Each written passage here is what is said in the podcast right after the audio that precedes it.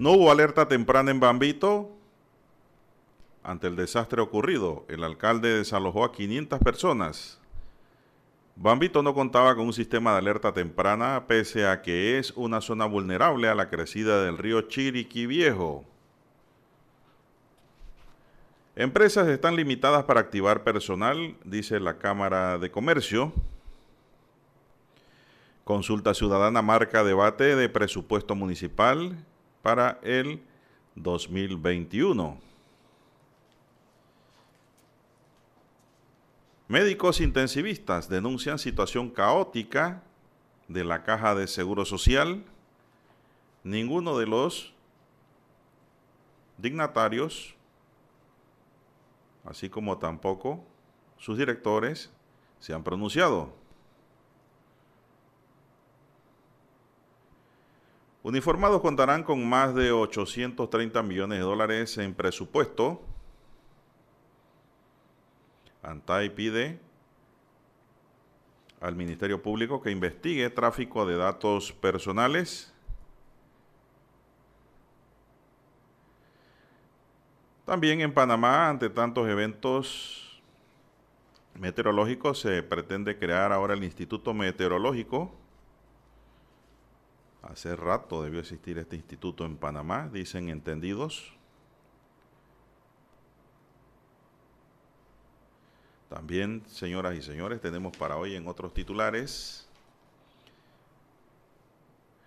El diálogo será exitoso en la medida en que haya confianza, señala coordinadora Paulina Franceschi.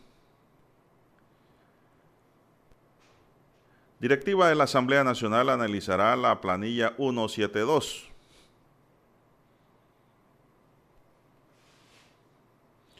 Panamá Solidario gana un premio en el BID y en la OEA. También tenemos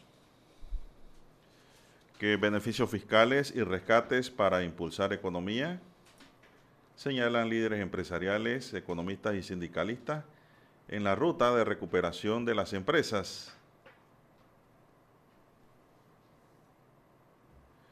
También para hoy, señoras y señores, tenemos que la bola de violencia y criminalidad no se detiene. Un sujeto le ha dado seis puñaladas a su exmujer y le quitó la vida. Increíble. Entre más se aconseja a la gente, menos agarran las buenas palabras. Esto ocurrió en Chilibre. Y todo porque vio a la mujer hablando con otro. Nadie es de nadie, decía mi abuela Lara. Déjese de eso, de andar celando. Y más si están separados ya. Y esto es un consejo general ¿eh? para todos los hombres. Para mí también. Encuentran el cuerpo de un niño en el río Fonseca. También tenemos que volvieron a detener al padrastro del niño que murió a punta de golpes. Ellos decían que se había caído, tanto la madre como el padrastro, pero la policía y los peritos forenses determinaron que no podía ser posible. Y tenemos que Biden ya ahora sí le llegó hasta la coronilla las actitudes de Donald Trump, que no sabe perder y en su prepotencia ahora hace muchas cosas. Es indignante lo que está haciendo Trump, dijo Biden a los medios de comunicación. Amigos y amigas, estos son solamente titulares. En breve regresaremos con los detalles de estas y otras noticias.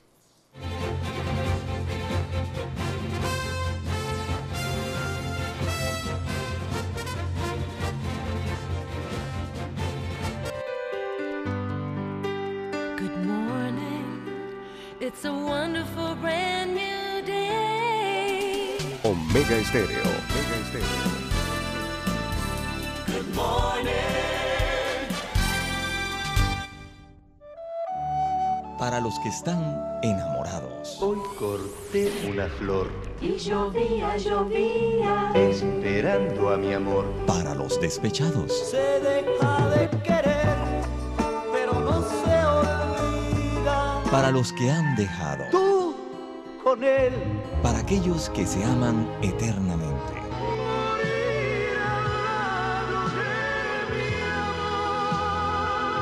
Para los que hacen propuestas indecentes.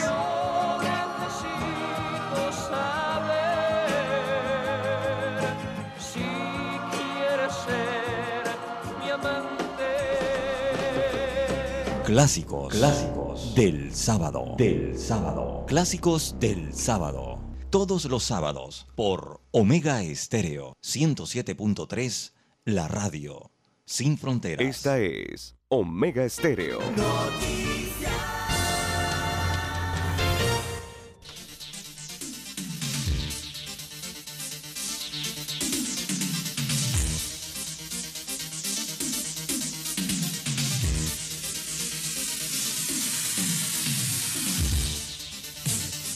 Bien, amigos y amigas, muy buenos días. Hoy es viernes, gracias a Dios es viernes, 20 de noviembre del año 2020.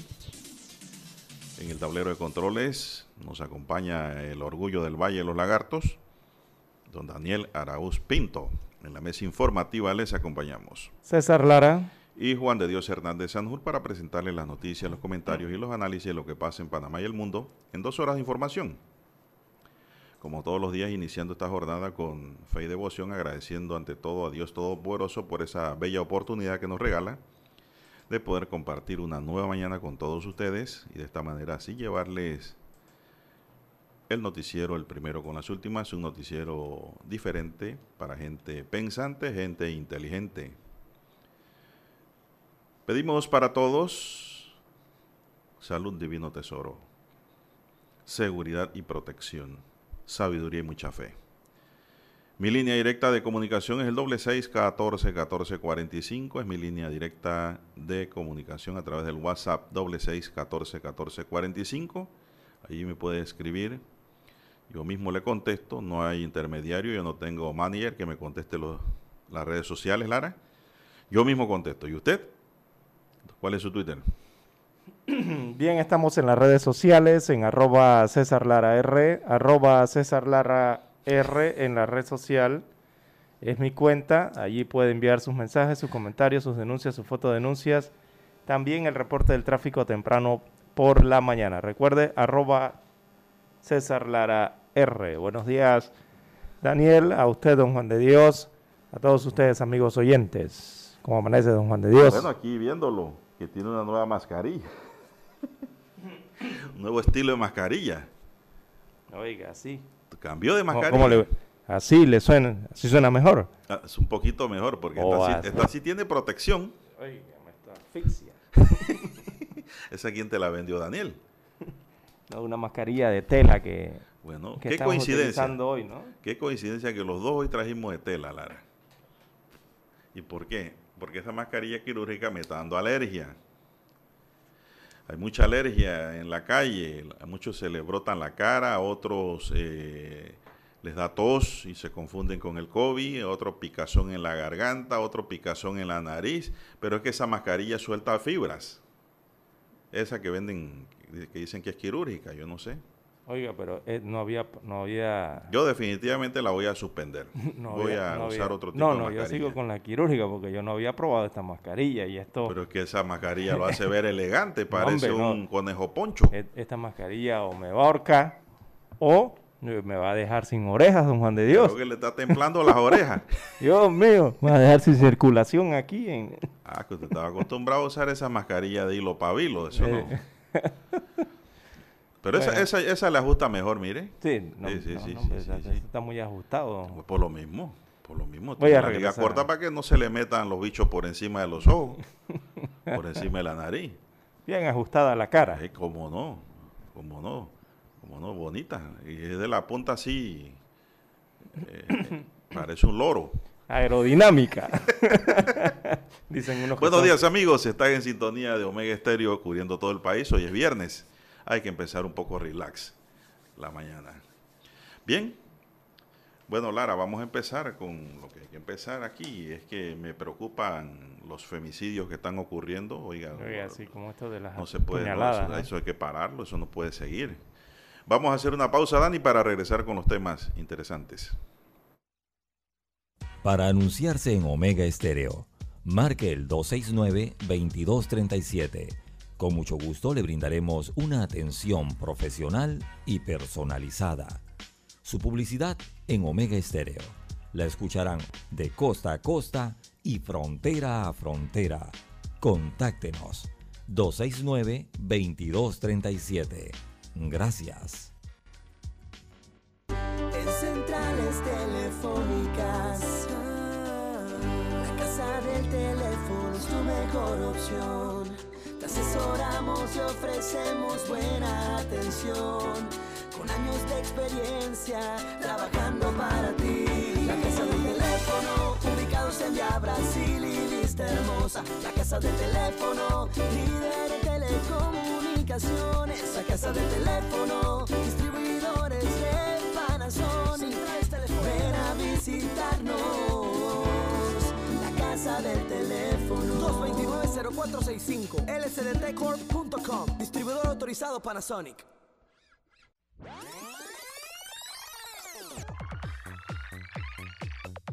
Omega Stereo tiene una nueva app. Descárgala en Play Store y App Store totalmente gratis. Escucha Omega Stereo las 24 horas donde estés con nuestra aplicación 100% renovada. Omega Stereo Noticias.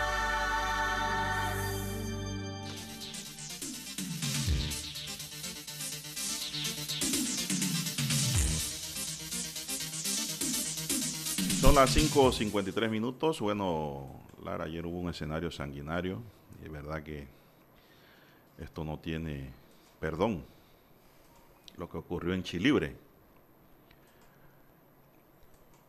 Según las autoridades de policía, dice que el marido la vio con otro señor. Su verdugo tenía boleta de alejamiento por maltrato y hace ocho días se habían separado fue lo que contó un familiar. Bexaida Barrigón, de 26 años, es la víctima.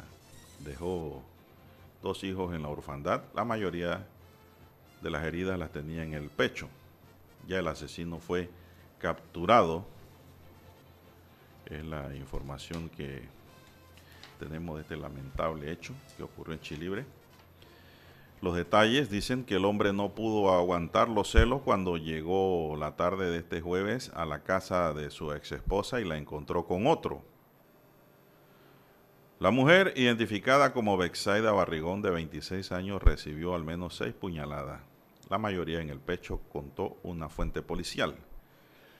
El femicidio ocurrió en el sector de Nuevo México, en Caimitillo, corregimiento de Chilibre, Panamá Norte, sector de Panamá Norte. Según la policía, el agresor encontró a su ex esposa con otro sujeto, se formó una discusión y este, esto desató la tragedia.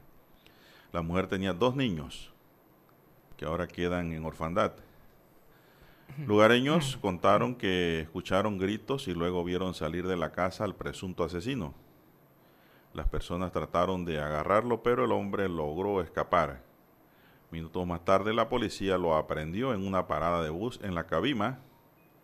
Familiares contaron que la tragedia se pudo haber evitado, pero que las autoridades no hacen nada ante este tipo de situaciones de violencia doméstica. La pariente contó que la pareja tenía apenas ocho días de haberse separado y tenían orden de alejamiento. Ella había escapado de la vida, de la vista, perdón, de la vida. Ella había escapado de la vida que llevaba con él, ah, con esto, sí, con la separación, porque siempre la maltrataba, dijo el familiar. Ante estos constantes maltratos, Bexaida había ido a resguardo de la casa de su madre.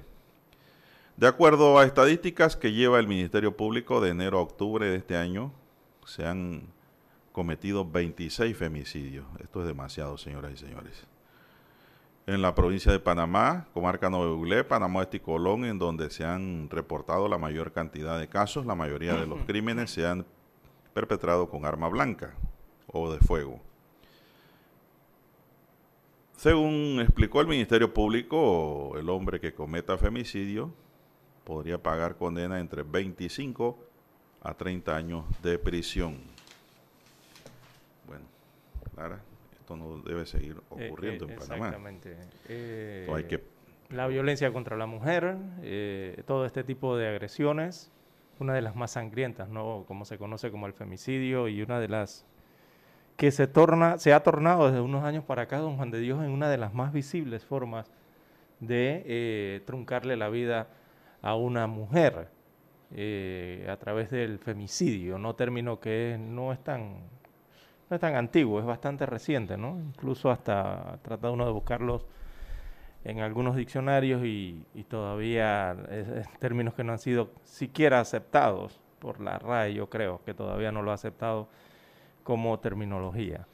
Bueno. Pero sí se refiere a las muertes violentas entonces de las, de las mujeres en países como los nuestros, eh, panameños, eh, y que tiene circunstancias eh, muy específicas que se dan allí para esta, este tipo de eh, acciones violentas, eh, machistas, eh, y que, bueno, están llenando las casillas de las cifras de muertos en nuestro país.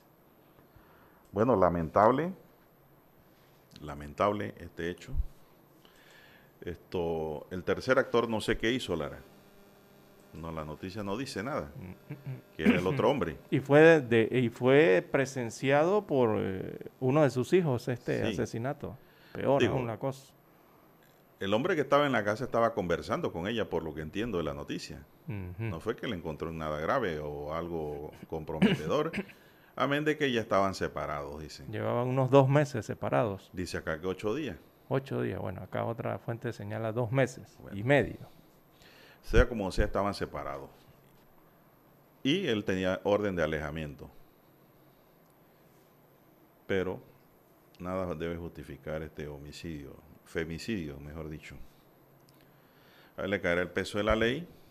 Los niños ya quedaron sin madre, algo doloroso, porque lo que más anhela un niño es su madre.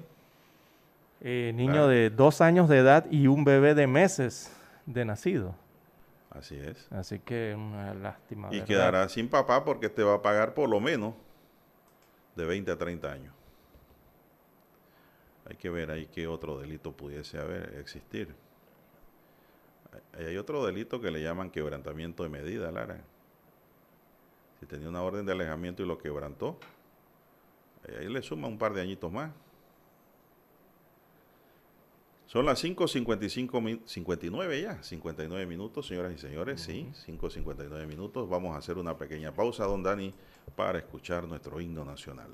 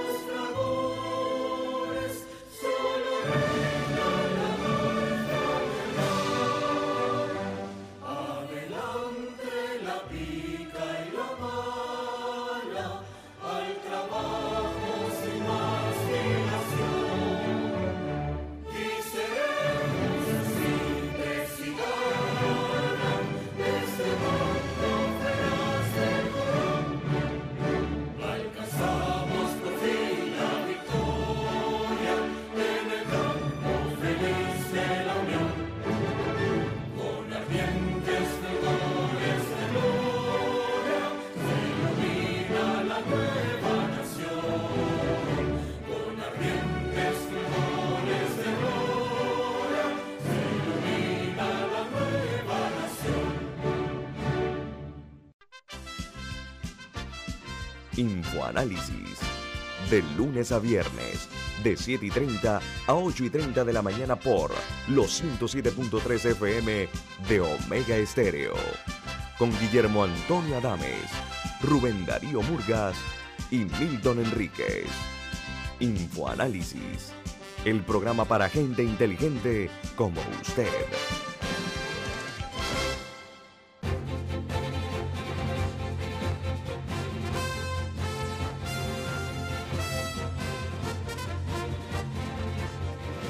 Bueno, seguimos. Bueno, Lara, sobre este tema ya para cerrarlo y pasar a otro. Hay que Para- denunciarlo. Sí, eh, hay que parar la violencia doméstica. Hay que parar el ciclo de la Sí. violencia doméstica. ¿no? Sí. Lara, Hay que romper ese círculo. Es un, es, es un ciclo que tiene momentos dulces cuando se reconcilian uno con otro, se dan abracitos, besitos, eh, bueno, y todo bien, chévere, ¿no? Pero no ha intervenido allí un profesional que pueda ayudar a romper ese círculo. Al poco tiempo vuelve la violencia. Vuelve la violencia en el mismo círculo, en el mismo ciclo, y entonces tiene dos etapas, ¿no? De miel y de hiel. Entonces, ante la violencia intrafamiliar hay que buscar ayuda. Exacto. El Tienen problema que con buscar ayuda con un psicólogo, psiquiatra, si es posible. Esto y con consejeros y- y- familiares que hay en las iglesias, hay en la iglesia evangélica y en la católica. Así que eso no es excusa. Hay grupos que Y- se dedican a esto. Sí, Y el otro tipo de ayuda que es denunciar, denunciar la agresión, ¿no? Sobre todo si la pueden denunciar a tiempo eh, para tratar de evitar lo que son los temas de femicidio. En ese sentido es no quedarse calladas, sobre todo las mujeres, ¿no? Que son las que sufren esto. eh, no callar esos golpes, no callar esas actitudes, no, no callar esas agresiones eh, que sufren. Eh, recordemos que, como usted bien lo señala, el femicidio ya viene siendo allá cuando se termina, cuando se culmina, se culmina ya con esa relación violenta, ¿no? Que, ha motivado el desprecio en la relación, el odio, a veces sentidos de venganza, eh, y ese sentido a veces que hombres tienen de que la mujer es su pertenencia, ¿no? Exactamente. Eh, eh, entonces, Graso error. exacto. Ninguna mujer es de nadie. Exacto. Entonces, ese tipo de asesinatos eh, se pueden ser evitados desde ese punto de vista si la víctima decide no callar, no callar desde que lastimosamente le dan esos primeros golpes, porque siempre arrancan por allí, don Juan de Dios, esas agresiones. Y sobre todo no, no permanecer al lado de un maltratador, las mujeres tienen que entender eso también, ¿no? De- y lo mejor es eh, atreverse a denunciar eh, el hecho antes de que eh, quien, no sé, su esposo, su, eh, quien juró amarlas, no sé, eh, o protegerlas, le, le O venga quien le engañó. o- exacto, exactamente. Se jura ante el juez o ante, la, ante el padre o ante el pastor. Exacto. Porque Lle- ahí se hace un juramento espiritual, pero si es unión de hecho, la engañó, le prometió. Eso nada más. Y, y esto, y que, y denunciar esto, o atreverse a separarse o a denunciar esto antes de que llegue ese momento, antes de que llegue ese momento de un disparo, antes que llegue ese momento de una herida mortal, ¿verdad? De que la puede llevar a la tumba. Es que es terrible, Lara. Y yo, cuando aprobaron la ley de femicidio, yo dije aquí, en estos micrófonos, muy poco va a servir esta ley que aumenta la pena. Y di mis razones. Y la vuelvo a reiterar, valga la redundancia. La vuelvo a manifestar. Si no hay una educación, empezando por la casa, las madres, como dice un oyente, tienen gran responsabilidad en esto porque hacen al niño machista. Si no hay una formación, De respeto educación, una hacia- cultura que la promueva el propio gobierno a través de sus instituciones como ente rector de lo que es la familia, de lo que es el respeto hacia las mujeres, no va a pasar nada. Van a seguir muriendo gente, mujeres sobre todo, que mueren más. Hay mujeres que han matado a hombres, pero esos son casos aislados. Pero el gran problema es este, la falta de formación y educación en el niño. En el niño. Y usted y las mujeres también tienen que ver qué van a hacer. Una madre cuando debe decirle a su hijo o a su hija, oiga, conozca bien a su pareja antes de unirse, porque después vienen las consecuencias. Es Porque que- muchos piensan que la mujer es un objeto, Mm, que la mujer es de ellos y ellos hacen lo que pueden hacer cuando le, le dan la gana y como quiere y donde quiera. Eso no es así, señores. No, no, no. La mujer nada. es un ser humano, respetable. Pero mire usted, cómo Sí, y, y- y- qué salvajidad la este Sí. sujeto con esa pobre chica. La, eh, la alerta, cuando ya las mujeres sienten alerta, eh, al primer intento de, es cuando, es el primer intento de dominio, ¿no? De, eh, esto que surgen normalmente de los hombres. Eh, pero el problema aquí también es que la mayoría de las víctimas equivocadamente creen que pueden lograr un cambio positivo en, en- en su pareja. Sin Eh, ayuda. Exacto. eh, Se incluso necesita la ayuda. Incluso cuando yo he escuchado testimonios de personas que, de mujeres, ¿no? En- que han tenido estos problemas y eh, las mujeres llegan a sentirse hasta culpables, ¿no? De, Y le voy a de- dar de un la actitud agresiva de, de sus esposos, de sus Claro. novios, de su, no sé. Pero eh, siempre buscan el pretexto para no aceptar la realidad que están viviendo. Las mujeres tienen que entender, no deben callar y deben aceptar la realidad que en ese momento lastimosamente están viviendo, ¿no? De algunos matrimonios o noviazgos, eh, que es de violencia y tienen que aceptar que están en medio de un- un- un- una realidad de violencia y tratar de detenerla, no callarse, buscar ayuda. Es lo que tienen que hacer. El consejo que yo regalo, Lara, aquí es, y es un consejo sano, ¿ah? si su pareja, su hombre, como le quiera llamar, le llega a pegar, la agrede físicamente, déjelo, denúncielo y déjelo, Así mismo porque es. le va a volver a pegar. Sí, porque esa es Y, reincidencia. y- y la va a agredir físicamente y después va a ser peor y cada vez va a ser peor y peor y peor porque es un ciclo. Déjelo. No tienen por qué golpear a una mujer. Sí. Eh, en las instituciones de instrucción, sobre todo que ven estos tipos, eh, los ministerios, MIDES y estas instituciones que ven este tipo de situaciones, eh, lo que ocurre es que también muchas víctimas de, este- de estos tipos de maltrato, bueno, algunas piden ayuda y acuden a denunciar y comienzan a realizar el trámite ¿no? de la denuncia, pero muchas no continúan con ese trámite y porque en algún momento hacen como, no sé, pienso yo, harán las paces con su pareja y luego regresan en su gran mayoría esas mismas mujeres, Usted sabe por qué. pero con peores consecuencias. ¿Sabe, Lara, por la este- violencia que siempre va en aumento, ¿no? Evidente- evidentemente. En este breve conversatorio le voy a decir algo más. Usted sabe en qué está fallando el Estado. Cuando me refiero al Estado, me refiero a la parte de gobierno y su administración de justicia. En que cuando hay violencia, lo que hacen los jueces de paz, porque están habilitados para ello ahora por la ley, y los fiscales, con esas medidas de alejamiento del agresor de la casa, lo que hacen es encrispar al desalojado. ¿Por qué? Porque no ordenan otra medida colateral como es la asistencia a psicólogos. Y que, el- Y que esos resultados. y que esos resultados lleguen al avances- juzgado y al fiscal. Exacto, que esos avances, resultados lleguen al juzgado. Así es. ¿Y esto qué pasa aquí? Que si esto sigue le pueden decretar una detención preventiva. Porque no, no está siguiendo los lineamientos de la autoridad. Exactamente. Y la autoridad está para aplicar la ley.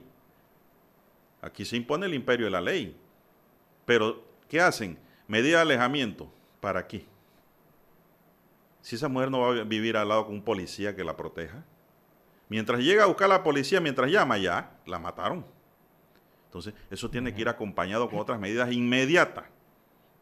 Asistencia a psicólogo o psiquiatra.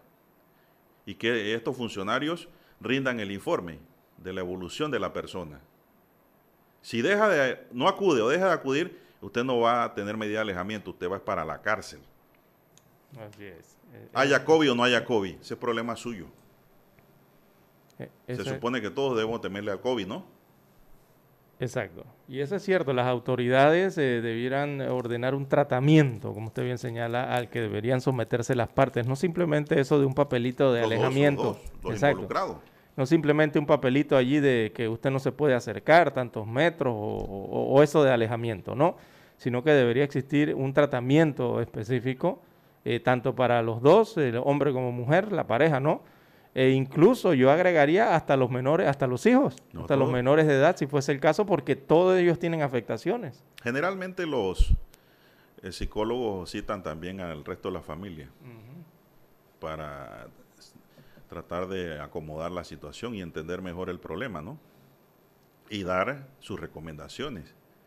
Ahora, si estamos ante un loco o una loca en la casa, que puede ser hombre o mujer, entonces aquí entra lo que son las patologías. Y eso lo conocen son los médicos psiquiatras. Los psiquiat- psiquiatras son los que manejan eso, en donde hay, eh, hay que medicar una al paciente. Exacto. Una pregunta a usted que se maneja más en este mundo de lo legal.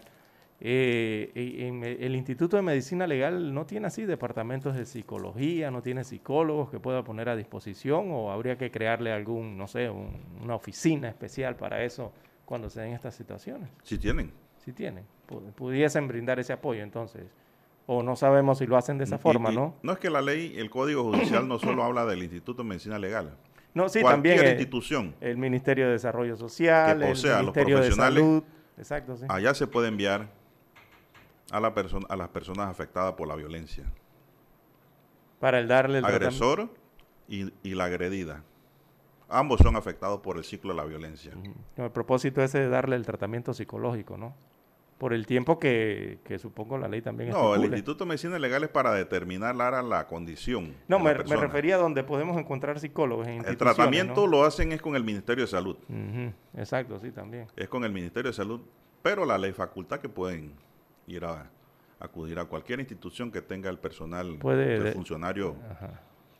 Puede derivar, derivar el caso a cualquiera de estas instituciones. Muy poco lo hacen, ¿ah? Muy poco lo hacen, siempre es con el Ministerio de Salud. Son las 6, 14 minutos, 6, 14 minutos. Vamos a una pausa y regresamos. Para anunciarse en Omega Estéreo, marque el 269-2237. Con mucho gusto le brindaremos una atención profesional y personalizada. Su publicidad en Omega Estéreo. La escucharán de costa a costa y frontera a frontera. Contáctenos 269-2237. Gracias.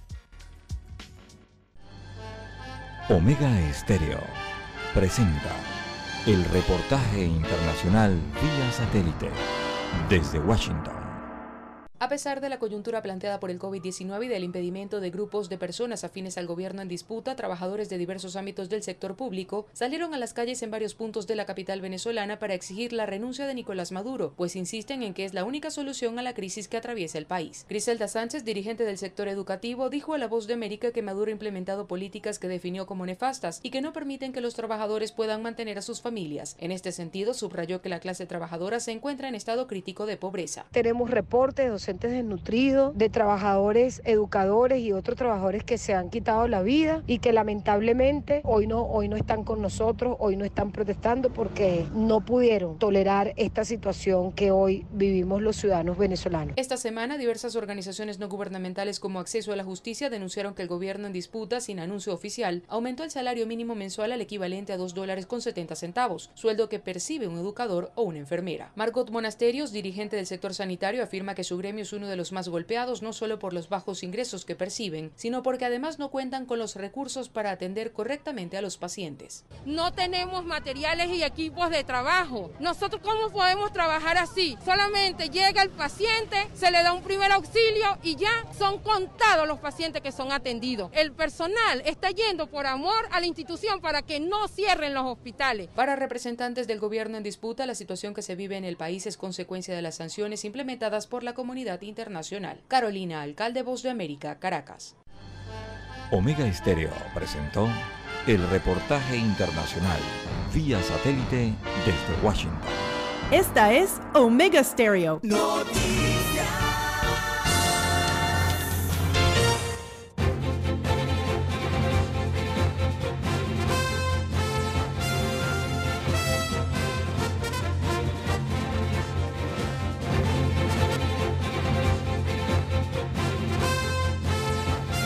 Bueno, son las 6, 11 minutos. Bueno, le anuncio a los amigos oyentes que hoy estará con nosotros el doctor Miguel Antonio Bernal después de las 7 de la mañana. Así que, pues póngase los cinturones, ¿ah? que vamos a pasar por un área eh, ¿cómo se llama eso, Lara? Cuando usted está en el avión. Que... De turbulencia. Ajá, exactamente. Vamos a hacer una revista. Vamos a entrar en un área de turbulencia ahora, ¿eh? así que prepárense. Vamos a hacer una revista. Pónganse la mascarilla, del- pongan, amárrense los cinturones, señores pasajeros, porque ahora viene el doctor Miguel Antonio Bernal. Vamos a hacer una revista del acontecer nacional, los principales eh, acontecimientos. Bueno, dice aquí Lara, eh, un oyente le pregunta a usted. A mí, seguro que nada más a mí. Buen día. Escuche, le estoy leyendo textualmente. Dice este oyente, vamos a ver el número aquí, del 2172. Pero ¿cómo es que me pregunta a mí y, y Buen es día. por su Escu- teléfono? Escuche la pregunta. escúchela, escúchela. Ajá. Una pregunta. ¿Ustedes alguna vez han tenido una indiferencia con sus esposas? A ver, qué Claro, pregunta. claro, oiga, donde hay que- pareja hay- hay diferencias. Oiga, la pregunta es si él no. Sí hay diferencias, pero eso no es para... Eso, eso tiene su límite. Usted tiene que tener un límite. Mm. Usted no puede llegar a rebasar esos límites porque entonces llega la violencia. Exactamente. Muchos piensan que la diferencia es una discusión en donde salen palabras obscenas, palabras ofen- ofensivas que son insubsanables, que hieren el alma. Quien no ha- Absténgase de decir esas cosas. Exactamente. Quien no ha discutido alguna vez con su pareja, bueno, eh, que esté libre de pecado y que tire la primera piedra. Yo creo que ninguna piedra va a sonar en el piso. Yo, mejor dicho, no, no, yo, yo, yo no, yo, yo con mi esposa no entro. Yo entramos en un debate de altura. Pero digo, el problema es Lara que todo el mundo no tiene la misma formación. Si todo el mundo tuviera la misma formación, estaríamos en un paraíso. Exacto. Pero hay gente que no tiene esa formación, pues y crecen así, y los crían así, crecen así, y no conocen las cosas como son. Y viene la violencia. No, pero yo me refiero a, a algún tipo de discusión, entonces que al final, por cualquier razón, ¿no? De un disentimiento que pueda haber en cualquier tema, no significa que discutir con, con tu pareja resulte algo eh, eh, negativo, malo, incluso a veces hasta saludable para la propia vida común y la propia Sí, pero sin relación. ofensas. Exactamente, en ese sentido. Sin como- ofensas. En ese sentido. Poniendo como- los puntos sobre las i y encontrando una solución. Exactamente. Eh, no estamos hablando ni de violencia, ni de golpes, ni de nada de esas cosas. Ese tipo de discusiones no. Sino las discusiones no regulares Sí, que puede sí, haber en eh, una pareja, ¿no? de- porque si la Que discusión lleva palabras ofensivas, Lara, estamos ante la violencia Ya es- ya- psicológica. Exacto, ya no es saludable entonces la cosa. No, un conversatorio. Sí. Eh, porque, la, porque la otra persona te importa, evidentemente también. ¿no? Pero todo eso, Lara, se forma se- cuando usted va conociendo a su pareja. acuerdos, tantas cosas. Exactamente, cuando vas conociendo a tu pareja, ¿no? El problema es que usted conoce una pareja hoy en el Facebook o en Instagram y mañana está juramentado de que se van a casar y que van a hacerse fiel, se van a amar, que no va a haber discusión, pero lo conoció ayer. Y no funciona. Y, y- y cuando un disentimiento así ocurre, o, o una discusión, pero hablamos de la discusión en buen sentido, ¿ah? Eh, ocurre es porque hay mucha sinceridad, don Juan de Dios. Las parejas son sinceras y se expresan eh, sus puntos de vista. Y eso no tiene nada, de, nada del otro mundo ni nada malo, ¿no? La cuestión es ya cuando hay golpes y estas situaciones, ya ahí sí la cosa Pero cambia. hay que evitar. Exactamente. Hay que evitar ese también ese tipo de debate. Si, eh, si lo amerita, se hace. Si no, no, se le da base por bola. Exacto, sí. Y listo, déjalo pasar, si no, no, no ha pasado nada. Así y lo mismo la mujer, si es algo insignificante, ah, pero hay mujeres que discuten también con, lo, con su pareja porque a veces el hombre ve pasar una niña rimbombante y se le van los ojos, que no debe ser Lara, porque es una falta de respeto a la mujer que llevas al lado. Ajá, Te exacto. puede- te debe, al lado debe ir Jennifer López, que te pasó y tú no dejes ni girar la cabeza por el respeto a tu pareja. Por más difícil que sea. Claro, porque Que pase Jennifer López porque al lado. la- ella se va a sentir incómoda. Entonces imagínese usted la parte contraria, que Claro usted va que con sí. su hembrita, respeto, con su respeto. belleza, con su mujer, con su novia, qué sé yo, su amiguita, como usted quiera, pero usted la quiere. Y pasa un actor de Y cine. pasa Brad Pitt. Exacto, sí. Y la mujer se le va el Tom cuello así, que se tuerce como un mafá. ¿Cómo se sentiría usted como hombre? Ah, hombre, un irrespeto grande también, ¿no? Se sentiría igual hasta para, ofendido. Igual para ambos lados, ¿no? Se sentiría hasta ofendido Exacto.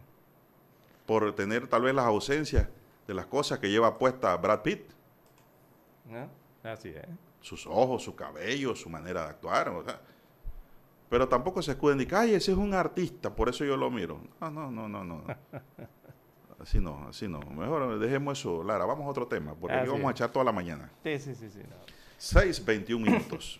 Las 6.21 minutos de, la mañana ¿Cómo pegó el COVID ayer? en todo el territorio nacional. Ayer me asusté mucho.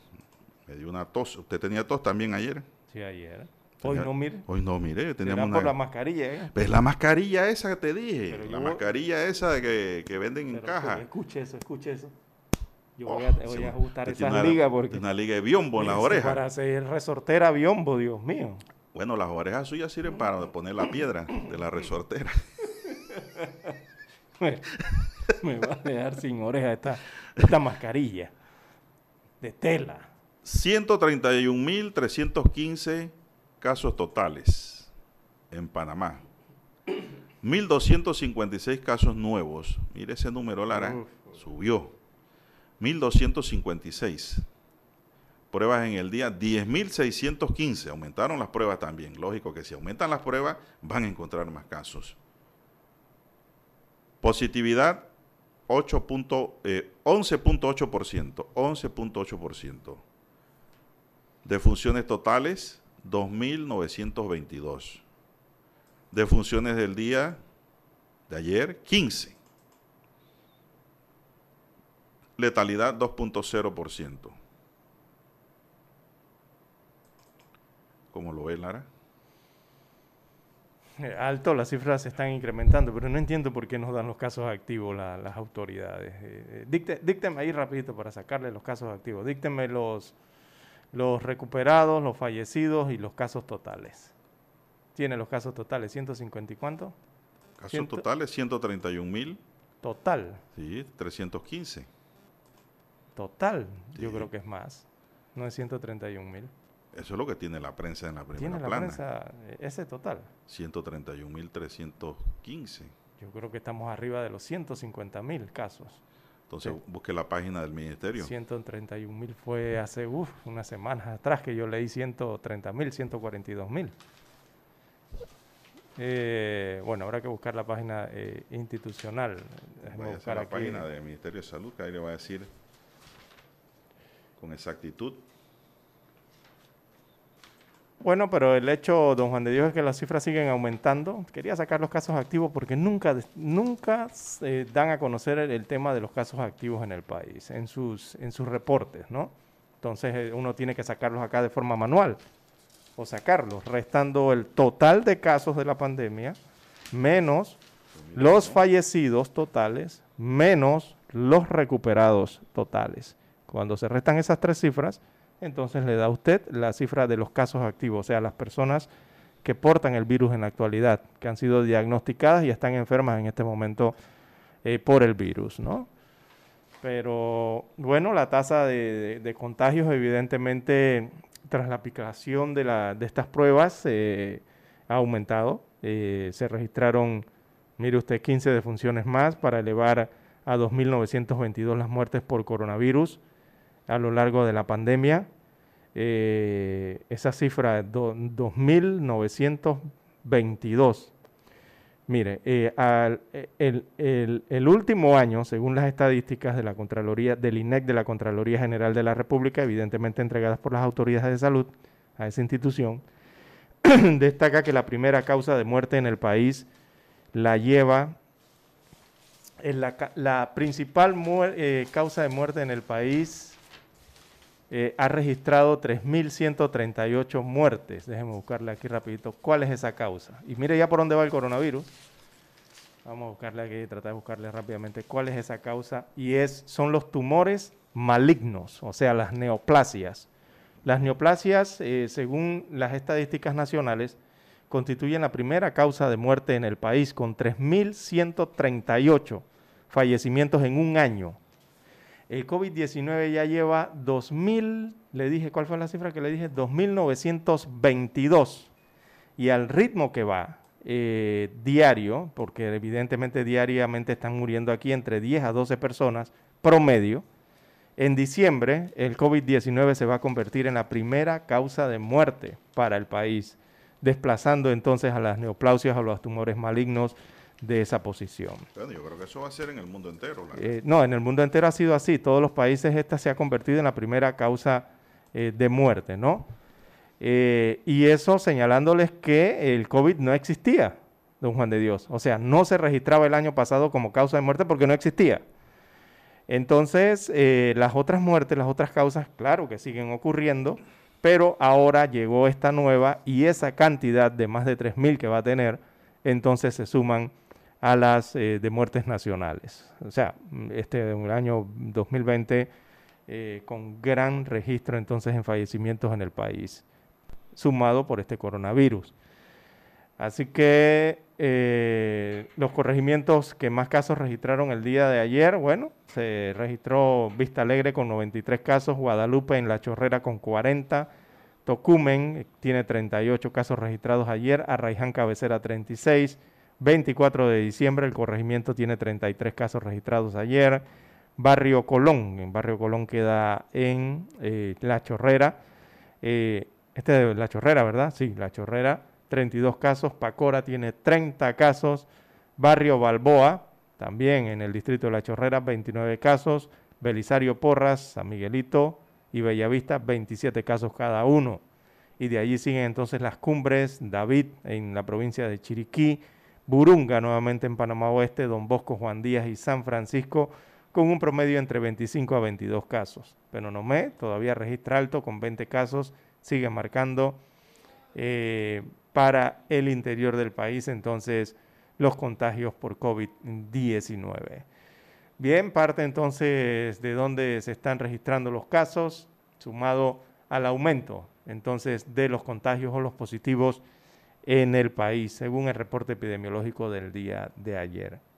Eh, el consejo sigue siendo el mismo, dos palabritas, siga cuidándose. Vamos a la pausa y retornamos. Bien, son las 6:32 minutos, amigos y amigas. Don César, ¿qué nos tiene preparado el diario La Prensa para hoy, en su primera plana? Bien, 10 títulos tiene el diario La Prensa hoy en portada. Arrancamos con el principal, dice empresas limitadas para activar personal. Esto en medio de la crisis por la pandemia, eh, el nivel de reactivación de la economía está siendo inferior al esperado y hasta el pasado 12 de noviembre solo el 31% de los contratos laborales suspendidos había sido reactivado, mientras las empresas se enfrentan a la presión que ejerce la obligación legal de reincorporar al 100% de los trabajadores en enero del año 2021. Estaba hasta el 31 de diciembre el decreto, ¿no? No ha sido... Bueno, esperemos que en enero se restablezca todo. Así que las empresas pueden activar eh, empleos en la medida en que sus operaciones lo permiten, según señala la Cámara de Comercio, Industrias y Agricultura de Panamá. Destaca hoy el diario La Prensa, no hubo alerta temprana en Bambito. El alcalde desalojó a 500 personas.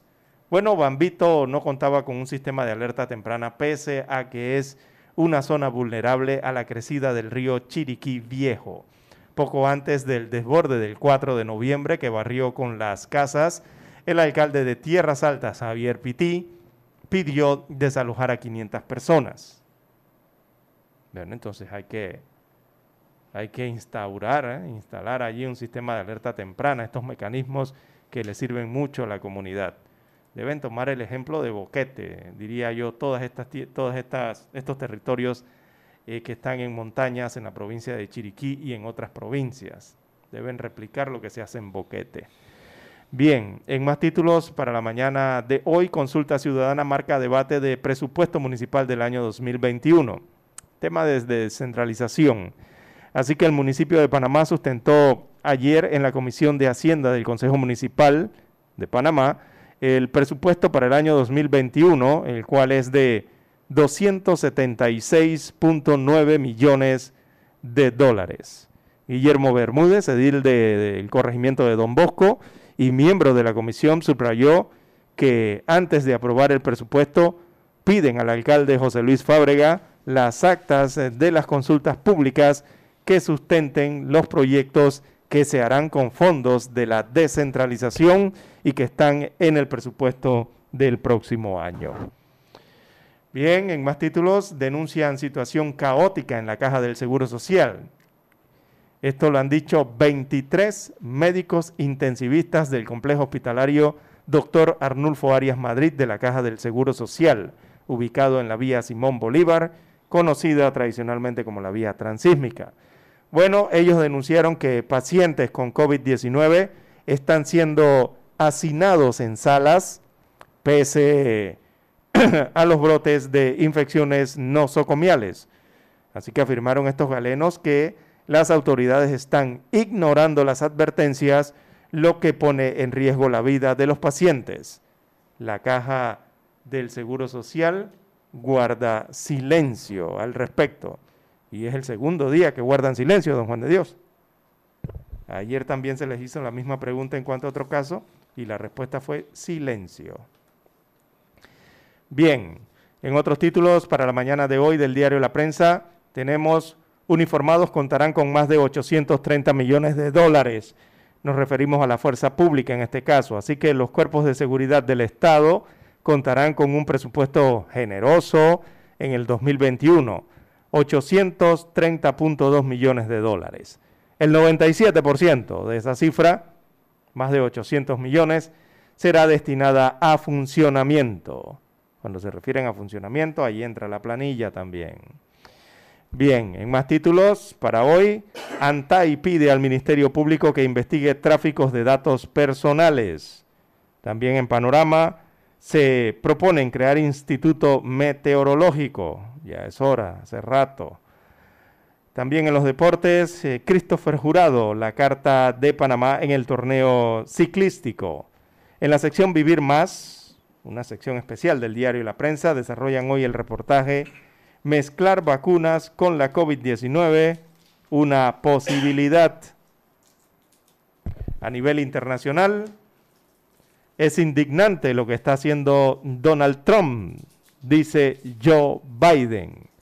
Bueno, el presidente electo de los Estados Unidos eh, de América, Joe Biden, atacó la falta de cooperación de la administración de Donald Trump en la transición presidencial de ese país, lo que según él dificulta la capacidad de su equipo para obtener información actualizada sobre la pandemia del coronavirus. Es indignante lo que está haciendo Trump, dijo tras señalar eh, que la actitud de Trump es irresponsable, según dijo Joe Biden. Y esto lo refuerza más el hecho de que ayer Joe Biden ganó el último estado que estaba en disputa, don Juan de Dios que era el estado de Georgia. Allí se ganó entonces los 16 votos electorales Joe Biden para requete reconfirmar, aunque esa palabra no existe en el diccionario. Puerta. Eh, para confirmar entonces la victoria de Joe Biden tras completar un recuento manual. Recordemos que en Georgia se detuvo el conteo para contar desde el primer voto y de forma manual todos los votos. ¿Y qué, ocurrió? dice que él ganó. ¿Y qué ocurrió? Volvieron a contar todo de nuevo y Joe Biden le ganó de todas maneras en ese recuento manual en medio de tantas críticas que ha hecho Donald Trump. Ganó entonces Biden el último estado que les da 306 votos electorales en total a Joe Biden y Donald Trump se queda con 238. Requerían para la presidencia un mínimo de 270, así que lo superó Biden en ese sentido, pero Trump dice que no reconoce esa victoria y que le hicieron trampa, fraude los demócratas en la elección. Es lo que insiste el presidente eh, en funciones de los Estados Unidos de América.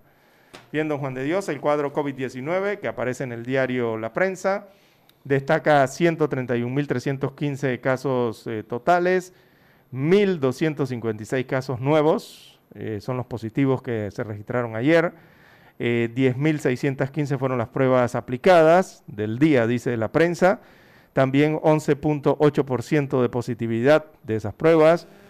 Destaca en cuanto a las defunciones, 2.922 eh, fallecimientos totales a lo largo de la pandemia. Eh, ayer solamente fallecieron 15 personas de ese total, ¿no? O sea, 15 fallecidos más que se suman a esa totalidad de 2.922 y hay un 2.0% entonces de letalidad eh, registrada, según las estadísticas en Panamá del COVID-19 del diario La Prensa. Bien, son los títulos que presenta en portada hoy el rotativo. Pasamos ahora a los que nos tiene el diario La Estrella de Panamá. Así es, la Estrella de Panamá nos da nueve titulares. Dice, el diálogo será exitoso en la medida en que haya confianza. Lo dice Paulina Franceschi, que será la coordinadora del diálogo del Bicentenario y considera que es un espacio para reorganizarnos porque la magnitud del problema es muy grande. También estimó conveniente la recuperación de la confianza por parte del gobierno. América Latina y el dilema de acceder a la vacuna. América Latina y el Caribe necesitarían unos 2 mil millones de dólares para vacunar al 20% de la población de estas dos regiones. La OPS admite que la entrega de las dosis será desafiante y costosa. No todos los países tendrán la misma capacidad.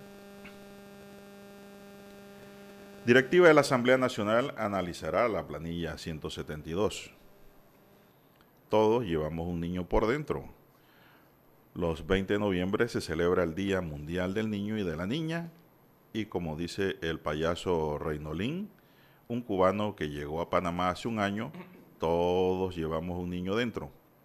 Esta semana reactivó sus actividades creativas y divertidas en la peatonal aparece aquí haciendo sus malabares. En una fotografía que nos trae hoy la estrella. Juan Carlos Marcos y su billete de ida, las memorias de un inmigrante en Panamá. También nos dice hoy el diario La Estrella de la historia de un relevista y el papel de la figura para los fanáticos del béisbol. El papel de relevista no es fundamental como el de lanzador abridor. La historia de una figura en deportes. Un abridor es más importante, claro que sí. La accidentada historia de la estatua de Colón. En la provincia de Colón hay una estatua en honor a Cristóbal Colón, cuyo destino inicial no era Panamá, sino Veracruz, México. Amigos y amigas, estos son los titulares de primera plana del diario La Estrella de Panamá y concluimos así con la lectura de los periódicos estándares que circulan a nivel nacional. Vamos a la pausa y regresamos. Hemos presentado Escuchando el periódico. los titulares de primera plana de los diarios locales de hoy. Esta es Omega Estéreo.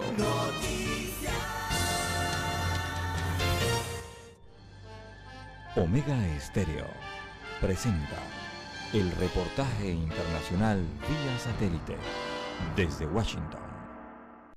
La cantidad de personas hospitalizadas con COVID-19 en Estados Unidos ha aumentado casi 50% en los últimos 14 días, ejerciendo presión sobre el sistema de salud del país y obligando a los estados a imponer nuevas restricciones para frenar la alarmante propagación del virus. Casi 79 mil personas en Estados Unidos fueron hospitalizadas con el virus el jueves, según Reuters, la mayor cantidad durante la pandemia, luego de aumentos en las tasas de infecciones en todo el país y particularmente en estados del medio oeste. Esta semana entraron en vigor nuevas restricciones sociales destinadas a controlar la propagación y reducir la tasa de infección, incluido el cierre abrupto de escuelas públicas en la ciudad de Nueva York el jueves, cuando el promedio de la tasa de pruebas positivas de siete días de la ciudad alcanzó 3%. Se ordenó el cierre de restaurantes, bares, gimnasios y lugares de entretenimiento en Minnesota desde mañana viernes hasta al menos el 18 de diciembre. El gobernador Tim Walz de Minnesota explicó que la orden de cierre es necesaria, ya que más del 90% de las camas de la unidad de terapia intensiva de los hospitales ya están ocupadas. Lo mismo ocurre en Wisconsin. Funcionarios de salud alertan que el drástico aumento en las hospitalizaciones durante las últimas dos semanas solo podría empeorar de cara al invierno e instaron al público a limitar sus celebraciones del Día de Acción de Gracias la próxima semana a pequeñas reuniones familiares. Alejandro Escalona, Voz de América, Washington. Omega Estéreo presentó el reportaje internacional vía satélite desde Washington. Para anunciarse en Omega Estéreo, marque el 269-2237. Con mucho gusto le brindaremos una atención profesional y personalizada. Su publicidad en Omega Estéreo. La escucharán de costa a costa y frontera a frontera. Contáctenos 269-2237. Gracias.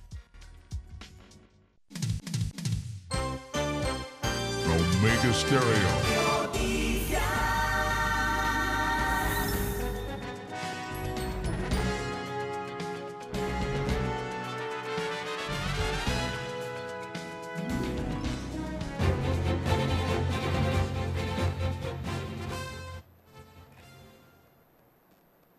Bien, son las 6:45 minutos, digamos, de don César. Bien, las 6:45. Bueno, adelantábamos ya en base a lo que titulaba el diario La Prensa de lo indignante, de lo indignante que está lo que está haciendo Trump en los Estados Unidos. Bueno, adelantábamos que el estado de Georgia entonces confirmó este jueves la victoria del demócrata Joe Biden en las elecciones presidenciales, otro estado que reconfirma eso, tras completar el recuento manual de votos que apenas modificó los resultados que anteriormente se iban registrando. Así que veamos el total. Eh, Joe Biden obtuvo 2.475.141 votos, el 49.5% de la votación en ese estado eh, eh, del este de los Estados Unidos. Entonces, por delante del todavía presidente Donald Trump, que obtuvo 2.462.857 para un 49.3% según la Secretaría de Estado de Georgia, la, que es la autoridad electoral en ese estado de los Estados Unidos de América. Así que con el recuento manual, recordemos que ellos estaban contando los votos, estaban por finalizar hace algunas semanas atrás, pero hubo una orden entonces de eh, volver a contar todos los votos y hacerlo de forma manual desde el primer voto emitido. Eh, se volvió a recontar todo y ese conteo manual entonces Trump recortó unos 2.000 votos fruto de errores humanos durante el escrutinio, pero no fueron suficientes para alcanzar a Joe Biden, que fue ganador con una diferencia final de 12.284 sufragios. Recordemos que cuando se detuvo el conteo, eh, Trump, eh, Biden le, le, adelantaba por 14.000 votos a Trump en ese estado. Volvieron a recontar y el resultado final entonces fueron 12.284 votos eh, más para Biden, eh, a favor de Biden, ¿no? Que de Trump. Así que Biden obtiene entonces este estado también, allí son 16 votos electorales, eh, con eso ya suma 306 votos del colegio electoral, solamente necesitaba 270 entonces para ser presidente de los Estados Unidos de América, ahora ya lleva 306, y bueno, Biden se convierte así entonces en el primer demócrata que gana en la sureña Georgia desde 1992. En el 92 ganó Bill Clinton allí. Desde ese año, desde 1992, todo era republicano en Georgia. Y ahora vuelve entonces un demócrata a vencer en ese estado. Así que la Secretaría de Estado eh, hizo público entonces ese recuento después eh, de que el mismo Tribunal Federal en Atlanta, Georgia, rechazara la enésima demanda interpuesta por la campaña de Donald Trump, que tenía como objetivo retrasar la certificación, o sea, la certificación es la oficialización, ¿no? De los resultados. Así que, bueno, Donald Trump insiste en que, eh, en que hubo fraude, eh, que el proceso del colegio electoral es corrupto en los Estados Unidos, según lo que ha dicho el propio presidente norteamericano, e insiste también en que, eh, en Lara, que eh, hubo un fraude y le robaron la elección, Los- según lo que destaca el mandatario Le voy a norteamericano. decir algo. Los políticos tienen que ser políticos, tienen que aprender a soportar. El que no quiere ver fantasmas, que no salga de noche, siempre lo he dicho. Te- Le doy al Twitter eh, de, Escuche. lo que, de lo que dijo Trump antes de lo, eso va a reafirmar lo que usted nos va a señalar. Ajá, dígalo, a ver. Dice el Twitter de Trump. El recuento falso que está ocurriendo en Georgia no significa nada, porque no permiten que las firmas sean examinadas y verificadas, según afirmó Donald Trump en un Twitter. Dice que el recuento es falso. Y lo están contando ciudadanos norteamericanos allí frente a todos, don Juan de Dios. Pero dice que es falso, Pero- según el presidente norteamericano Trump. Pero él está atacando el sistema Exacto. electoral. Es decir, está golpeando a todos los estados que tienen un sistema parecido, pero que no son iguales. El que colegio al final dan un resultado. Él dice que ha habido fraude, pero él no dice que cuando él ganó ahí sí no hubo fraude. Exactamente. El sistema era buenísimo. Cuando dejó atrás a Hillary, que era la favorita. Ahí viró los papeles, ganó y ahí todo bonito, todo feliz. El hombre es el presidente. El sistema es lo máximo. Pero ahora que llega el conteo con Biden y se pierde por calles, ahora hay trampa. Es sucio. Ahora es falso. ¿Qué sucio. clase de políticos son estos? No son políticos. Son empresarios metidos a políticos que no saben perder, que piensan que la política es ganancia nada más. Mercantilismo. Así es, mercantilismo, usura, abusos. Eso es lo que está pasando con el señor Trump. Simplemente. Y, y haga usted una relación con todos los presidentes empresarios, grandes empresarios que ha tenido América Latina. Todos se van casi por el mismo carril. Cuando pierden no aceptan. O dicen que le hicieron trampa. Sí. Son las 6.50 y... ¿Es que dice ahí Lara? 51. Las 6.51 minutos de la mañana en todo el territorio nacional. Allá en los Estados Unidos, bueno, también hacen encuestas de todo. Usted sabe que esto es como en todos los países del mundo, ¿no? Eh, han hecho encuestas universidades prestigiosas de los Estados Unidos en cuanto al acontecer eh, de, de- de este conteo de votos eh, en los Estados Unidos de América. Y, por ejemplo, la Universidad de Monmouth eh, le ha preguntado a los ciudadanos norteamericanos qué opinan del proceso de transición que se está viviendo en ese país. Y los resultados han sido de que si bien la mayoría confía en el proceso de votación, o sea, en el colegio electoral, eh, que se llevó a cabo, dicen los ciudadanos, se llevó a cabo de manera justa, también desaprueban cómo la actual administración está manejando esta situación, refiriéndose al presidente Donald Trump y su actitud. Eh, un 25% entonces eh, de los encuestados por esta universidad dijeron que están felices de que el demócrata Joe Biden llegue a la Casa Blanca. Así que hay más felices con la derrota de Trump que con la victoria de Biden. Eh, la percepción de los estadounidenses es esa tras esas votaciones del año 2020, de aquel 3 de noviembre, ¿no? Así están, todos lo miden en los Estados Unidos en cuanto a este tema. Y bueno, ya lo que conocimos a través del diario La Prensa de la indignación que eh, señala eh, sentir eh, Joe Biden frente a la actuación de la administración presidencial de Donald Trump en esta situación. Bueno, aquí como un preámbulo, dice Miguel Antonio Bernal, el doctor constitucionalista, en un tuit artístico tipo poeta, Lara. ¿Qué dice don Miguel Antonio? Dice don Miguel Antonio, cultiva una rosa... Ah, se me movió. Voy, ahora entra. Eh, Ahí ya, ya entro en pantalla. Cultiva una rosa roja de carácter novelero para que sus intocables se lleven nuestros dineros. Y para el pueblo sufrido, ni rosa roja ni blanca, solo promesas vanas que nadie le ha creído. Póngale un 5 al doctor Bernal ahí en ese. Eh, bien poético, ¿ah? Ahí como no. Retórico. Estará con nosotros a las 7 de la mañana, así que esté pendiente, ¿ah? Así es, vía digital, Zoom. Bueno, Lara, Panamá Solidario gana premio, dice aquí hoy el diario Metro Libre. Recibió el galardón a la excelencia de la red de gobierno electrónico de América Latina. Vamos a ver qué dice la nota. El sistema. Panamá fue galardo- galardonado ayer con el premio a la excelencia de, la red de gobiernos electrónicos de América Latina y el Caribe, organizado por la Organización de Estados Americanos y el Banco Interamericano de Desarrollo en la categoría Gobierno Digital frente al COVID-19 con su programa social Panamá Solidario. El reconocimiento fue recibido por Luis Oliva, administrador general de la Autoridad Nacional para la Innovación Gubernamental, quien participó en el marco de la sexta reunión ministerial del Gobierno Digital de la red YALC, grupo que reúne a las autoridades de las agencias de gobiernos digitales de los países de la región con el fin de impulsar una cooperación horizontal en el campo de la tecnología e innovación. Para Oliva, la transformación digital e innovación tecnológica en nuestro país son la- los pilares fundamentales para lograr una inclusión y equidad social. Los premios ExcelGov en su edición eh, 2020 destacan a las mejores soluciones de la región en gobierno digital. Son convocados por la red YEL con el apoyo del BID y la OEA.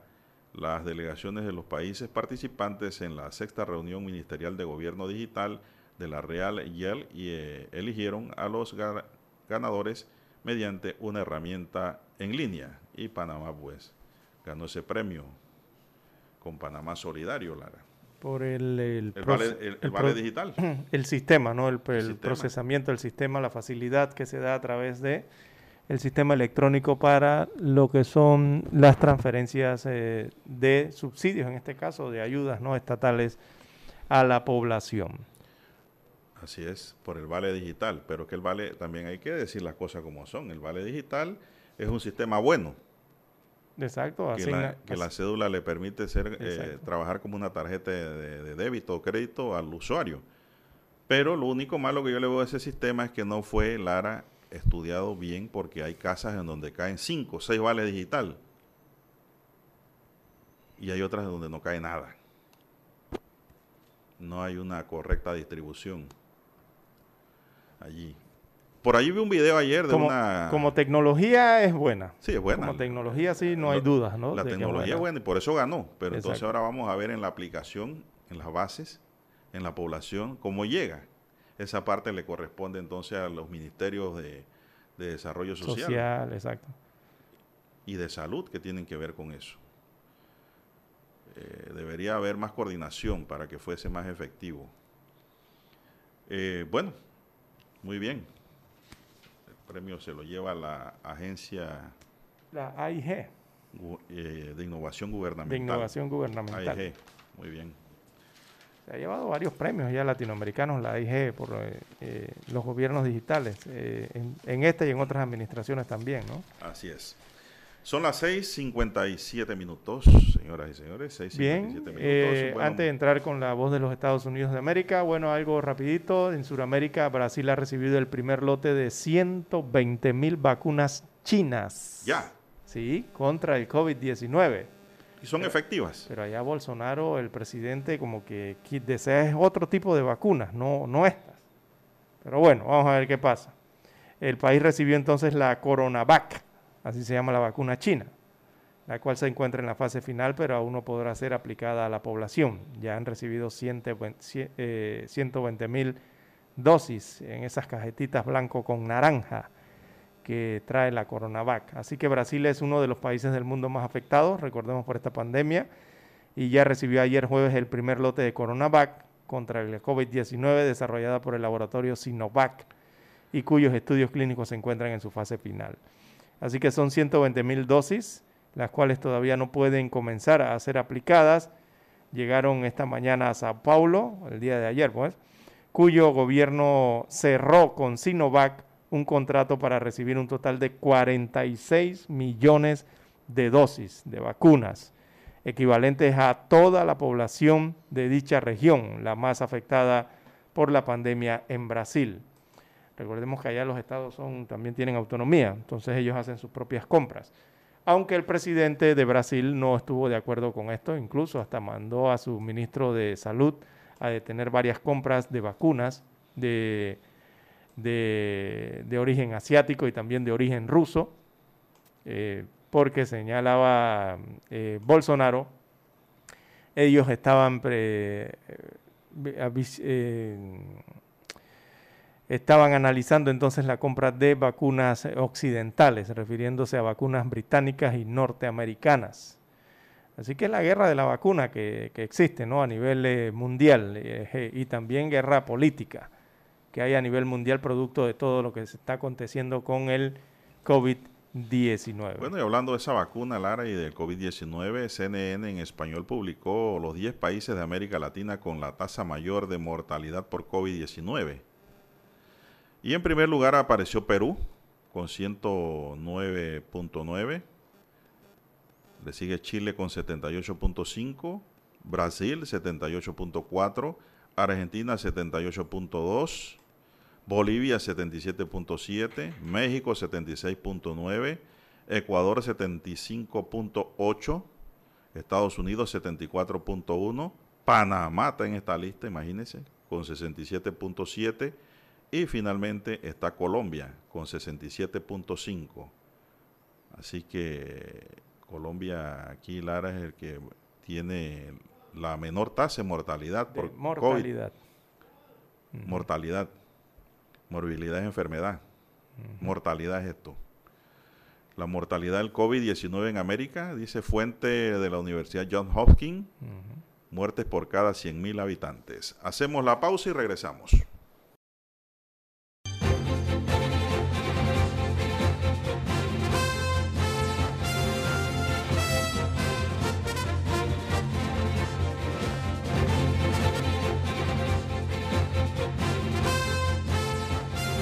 Bien amigos y amigas, son las 7, 4 minutos. Tenemos en línea directa nuestro directo compañero de luchas por la libertad y eh, por la lucha anticorrupción y por la formación de nuestros jóvenes, el doctor Miguel Antonio Bernal. Doctor Bernal, bienvenido a los micrófonos de Omega Estéreo. Muy buenos días, Juan de Dios, César y su equipo, y sus oyentes. Gracias por la oportunidad de compartir con ustedes nuevamente algunas reflexiones y siempre contento de poder seguirlo en la radio con la asistencia de Roberto o de Dani. Como no, gracias doctor. Bueno doctor, vamos a aprovechar el tiempo, eh, una evaluación general desde su panorámica de política de la gestión de gobierno ante el COVID-19 ante esta pandemia que nos tiene afectado a todos y que amenaza con un rebrote y posible aplicación de nuevas medidas que no pudiera usted manifestar. Bueno, recordará ustedes que desde el día 1 manifesté que la primera víctima del COVID había sido la verdad y eso ha sido permanente, puesto que todos los días nosotros, la población, estamos sujetos a una premeditada desinformación de parte de las autoridades en la medida en que todo se ha manejado con un criterio más bien propagandístico y no con un criterio instructivo, educativo, colectivo que tanta falta hace para que Panamá no se viese eh, tan afectada por esta pandemia que se ha desarrollado. Ya vamos a llegar a los 3.000 fallecidos, pero no ha habido manera de que determinados sectores de la población asuman un comportamiento que corresponde, porque cuando usted vive en sociedad, usted no puede hacer lo que le da la gana.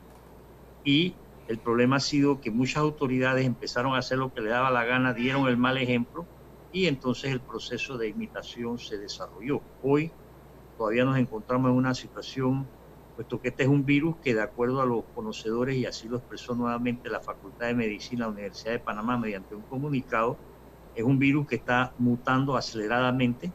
Ahora también está pegándole a la población infantil.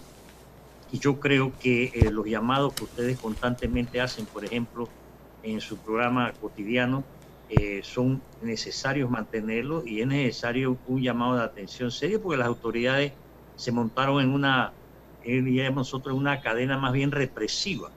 Y yo creo que en eso también no ha habido eh, la, el aporte necesario de, por ejemplo, las instituciones académicas del país, todas, sin excepción, y un poco más de parte de toda una serie de asociaciones y gremios que han dejado todo en manos del gobierno a sabiendas de que eh, desgraciadamente el gobierno no está preparado para no solamente para la pandemia, sino para administrar el Estado y prueba de ello, pues los miles de millones que no sabemos a dónde van a parar y el comportamiento de absoluta ausencia del Contralor en estas menesteres. Entonces estamos sujetos a, a próximamente, creo yo, a explosiones sociales que pueden eh, significar también una, diríamos nosotros, una alteración de las expectativas mismas que vive la población panameña. ¿Qué sería bueno, doctor Bernal, para superar estas críticas constructivas que usted vierte en función de que si un gobierno hace su trabajo bien, la sociedad le va bien? ¿Qué habría que corregir a su juicio? Sí, sí. Bueno, los correctivos son, son numerosos, pero yo creo que lo primero que hay que eh, corregir es esa, esa política, bueno, o ese comportamiento sectario dogmático que tienen las autoridades y ese tono de, de falta de respeto a la dignidad ciudadana que utilizan eh, con sus constantes, este, entre comillas, llamados de atención, porque yo creo que hay que crear una relación mucho más fluida. ¿Y qué ha pasado? Que la población le ha perdido la confianza y la credibilidad a las autoridades, totalmente. Basta ver los memes que le sacan al presidente de la República para darnos cuenta que la gente ya cogió un rumbo de que no te creo, no te hago caso, pero el problema que nosotros tenemos es que del lado del gobierno a ellos no les importa.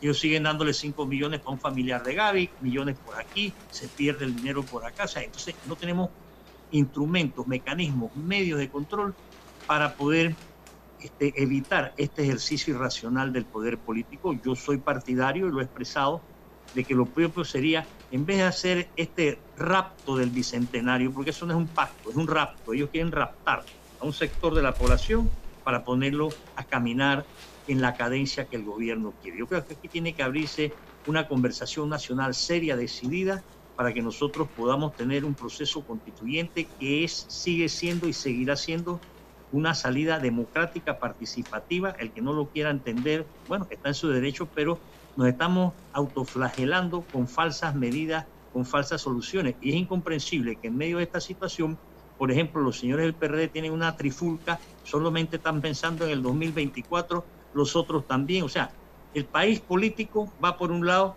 el país nacional va por otro lado completamente distinta, ambos de espaldas el uno del otro, y eso no, va, no puede traer cosas este, positivas, creo yo. No podemos tampoco eh, sembrar eh, ilusiones que no tienen el asidero necesario, ni institucional, ni siquiera eh, mentalmente dentro de la población panameña. Vive una, Panamá vive una situación, diríamos, bastante atípica en el comportamiento porque hemos ido más allá de la bulia, más allá de la anomia, una situación del poco me importa, unos por una cosa, otros para otra, entonces no hay un mínimo común denominador que nos encamine por mejores derroteros. Eh, doctor, la coordinadora del diálogo bicentenario eh, de nombre Paulina Franceschi dijo hoy, y está en el diario La Estrella de Panamá, que el diálogo será exitoso, el diálogo bicentenario, en la medida en que haya confianza. ¿Existe la confianza ahora mismo por parte de todos los invitados y los que participarán para que este diálogo sea un éxito? ¿Cómo lo ve usted? Mire, igual de Dios, este no es un diálogo, este es un yo con yo, porque solamente van a participar en el diálogo los que han pasado el examen biométrico que les pone eh, Cortizo y su gente. Y la señora Franceschi sabe, debe saber, mejor que nadie, porque ella ha pasado por todas las administraciones existentes en nuestro país, que no hay ahora mismo confianza de la población en, el gobierno, ni en las autoridades, ni en las instituciones. Y esa falta de confianza se va a expresar pero yo tampoco puedo aceptar como bueno la afirmación, en mi opinión, irrespetuosa del editorial de la Estrella de Panamá ayer que dice que quienes critican al diálogo son saboteadores. ¿Y por qué? ¿Acaso no hay derecho a disentir? ¿Acaso no hay derecho a diagnosticar que esto, este diálogo, como el anterior, no va a ningún lado porque no es diálogo? Es un pacto de yo con yo. Eh, no está representado los sectores de la población, todos allí, y nosotros creo que estamos es eh, ellos están ganando tiempo y el propósito es uno, eh, la privatización del seguro social a través de unas reformas a la ley. Dos, abrir las puertas para las reformas que el PNUD le tiene preparada ya al gobierno de acuerdo a los, eh, las directrices que el gobierno ha dictado. Entonces es un engaño, por eso yo no hablo de pacto. Este es un rapto. Es más, considero irrespetuoso el uso del término bicentenario. El bicentenario tiene que tener un significado histórico para todos los panameños en todo caso, y no para los intereses de un individuo o de un partido en particular. Eh, sí, como no, doctor, son las 7.12 minutos. Bueno, en ese sentido, usted habla de una posible privatización de la Caja de Seguro Social a un 100% porque ya ellos tienen eh, cierta privatización en las concesiones y en las licitaciones que hace la empresa privada porque no lo hacen ellos. Esto, ayer hubo una protesta de los médicos intensivistas en donde se quejan por la falta de insumos, falta de medicamentos y falta de medidas de seguridad para ellos que han pagado mucho con su vida ante el COVID-19 y que la Caja de Seguro Social no ha respondido, al igual que por la falta de medicamentos e insumos que deben hacerse a través de la Mesa Conjunta Interinstitucional del MINSA y la Caja de Seguro Social, a través de la Dirección General. ¿Cómo se observa esto? ¿Qué nos refleja esta protesta de las personas que realmente nos cuidan, nos protegen y que lo hacen con el deseo ese de ayudar al prójimo, al ser humano? Y necesariamente vendrán más protestas. A las enfermeras no les están pagando, o sea, un comunicado de toda una página explicando la situación que viven eh, las, los miles de enfermeras que trabajan con el Estado y que no le han cumplido los acuerdos pactados el sector salud la situación es cada vez más grave, sobre todo por la incapacidad institucional de quienes la dirigen y lo venimos diciendo también sin ánimo de, de decir, ah, ya lo habíamos dicho, que eh, desde que pusieron a esta, a esta dirección que han puesto en el Seguro Social era para propósitos contrarios a la salud del pueblo panameño. Entonces, eso de querer disque discutir pues, una nueva ley del Seguro Social pa- para favorecer que el seguro pueda ser APP, para que el director pueda firmar hasta por medio millón, mientras siguen echando para adelante el contrato de 168 millones y los médicos, las enfermeras y todo el personal está desprovisto de los más mínimos eh, equipamientos necesarios. Eso los afecta a ellos, pero también golpea duramente a la ciudadanía que está en un estado de salud cada vez más deplorable por mil y una razones de desatención. Y, y yo creo que en cierta medida hay un comportamiento premeditado porque ellos le están dando prioridad a los negocios y no a la salud. Sí, doctor Bernal, interesante pues su planteamiento en esta mañana eh, en el ámbito político electoral, doctor Bernal, porque tenemos que ir haciendo como especie de un picadillo porque no, no lo tenemos ya los sábados. Hay que aprovechar este espacio. En ese sentido, doctor Bernal, ¿cómo ve el escenario político con la creación de nuevos partidos políticos, con nuevas aspiraciones a constituir partidos políticos versus los partidos tradicionales que se mantienen, en unos, unos que dicen que son oposición y otros que están en el ala oficialista? Eh, ¿Cómo usted ve este panorama general? Es, es muy triste que eh, ciertos sectores de la población pongan todos sus huevos en la canasta de la política partidista dentro de un sistema electoral que es de por sí eh, bastante antidemocrático y desprovisto de participación ciudadana. Creo que esto lo único que va a traer es más confusión. Es cierto que hay más de la mitad de la población electoral inscrita en partidos políticos, pero eso es el resultado de un clientelismo cada vez más deformado y degenerado. Y es casualmente eso uno de los estorbos para que en este país pueda darse eh, un una verdadera conversación nacional, puesto que los sectores políticos partidistas, las cúpulas de los partidos, eh, aíslan o, repelen a un amplio sector de la población en vista de que no tienen posiciones democráticas y tampoco posiciones críticas frente a lo que está viviendo la sociedad. Ellos están en una actitud eh, introspectiva, digamos, en sus intereses, se quedaron con los 47 millones y no dieron un solo real para los problemas de la, de la sociedad panameña, ni siquiera para sus inscritos.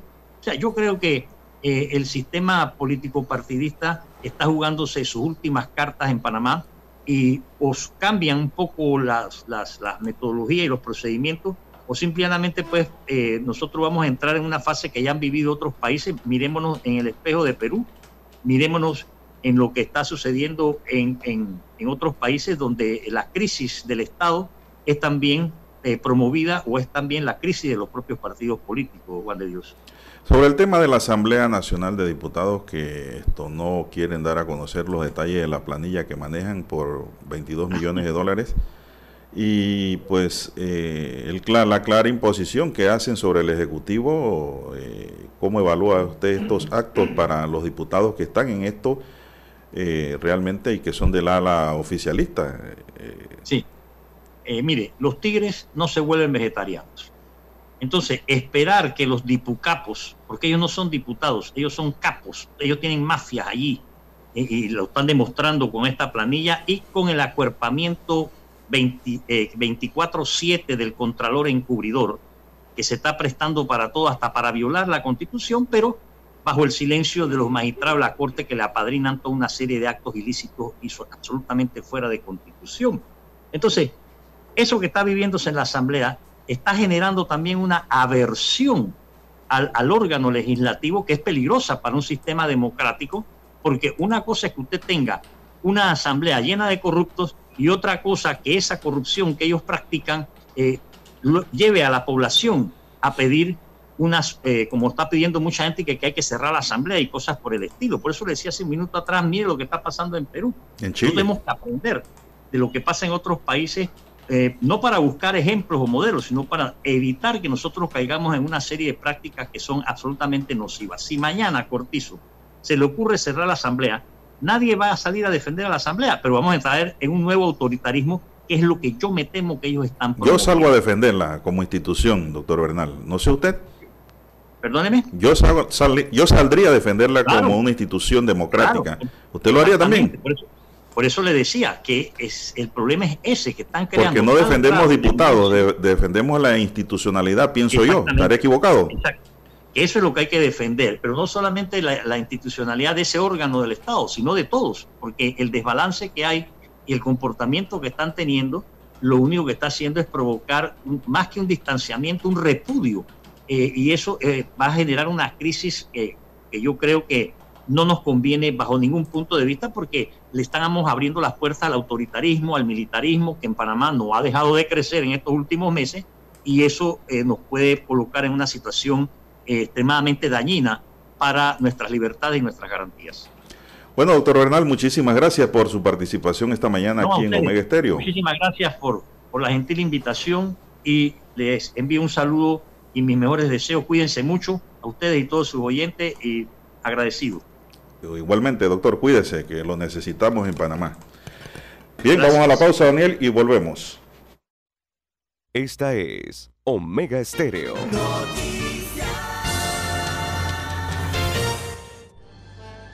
Omega Estéreo presenta el reportaje internacional vía satélite desde Washington. El Salvador registró en los primeros meses de expansión de la pandemia de COVID-19 que golpeó la salud y la economía de los países en toda la región, la caída de un 8% del envío de remesas provenientes de Estados Unidos. Gaby está en El Salvador, es secretaria y tiene familiares con estatus legal en Los Ángeles, California. Le envían remesas porque el salario que recibe no es suficiente para cubrir todas sus necesidades básicas. Relata que la pandemia impidió que durante algunos meses pudiera recibir el apoyo financiero. Y comenzando la pandemia ellos automáticamente se quedaron sin empleo a pesar de que ellos eh, no son ilegales, son residentes. Igual de la misma manera quedaron sin empleo la mayoría de tiempo que estuvimos en pandemia o en cuarentena. Eh, pues lastimosamente yo no recibí la ayuda económica que ellos casi siempre me brindan. A partir de agosto hubo una leve recuperación del envío de dinero de salvadoreños que residen en Estados Unidos, pero el economista Oscar Cabrera de la Fundación para el Desarrollo de Centroamérica FUDESEN dice que la pandemia impactó en un pobre crecimiento de este rubro. Es un crecimiento eh, pobre de 0.75. Si ustedes revisan las tasas de crecimiento hacia atrás, la mínima fue del 4%, del 8% en el año eh, anterior. La recuperación de la remesa, según el presidente del Banco Central de Reserva de El Salvador, Pablo Douglas Rodríguez, está en relación con la recuperación del mercado laboral en Estados Unidos. Nerima del Reyes, Voz de América, San Salvador. Omega Estéreo presentó el reportaje internacional vía satélite desde Washington. Para anunciarse en Omega Estéreo, marque el 269-2237. Con mucho gusto le brindaremos una atención profesional y personalizada. Su publicidad en Omega Estéreo. La escucharán de costa a costa y frontera a frontera. Contáctenos 269-2237. Gracias.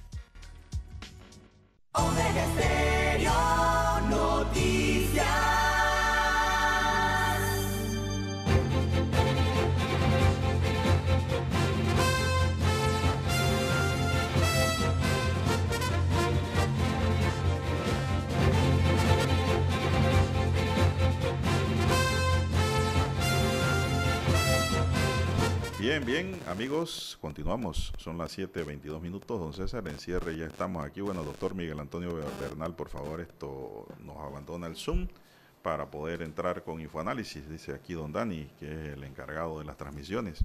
sí, sí, puede cerrar el Zoom, por favor. Sí, gracias. Bien. 7:22 minutos. Bien, en otras informaciones de Don Juan de Dios, el gobierno central ha invitado al CONATO al diálogo eh, denominado Bicentenario.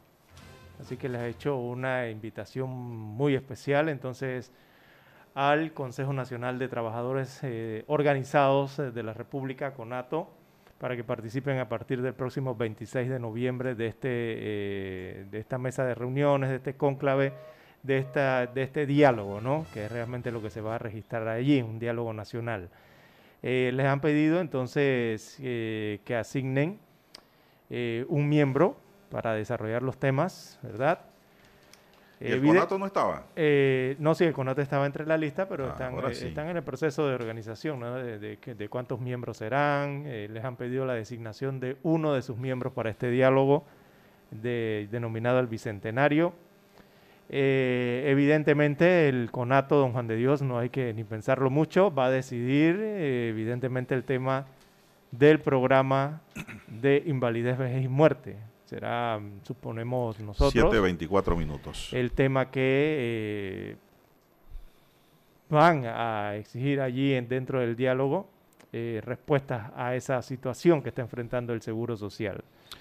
Bueno, interesante. La situación Vamos a ver financiera, ¿no? ¿Qué pasa con ese diálogo? Ojalá no pase como el llamado que hubo a la, a la reforma constitucional. Mm.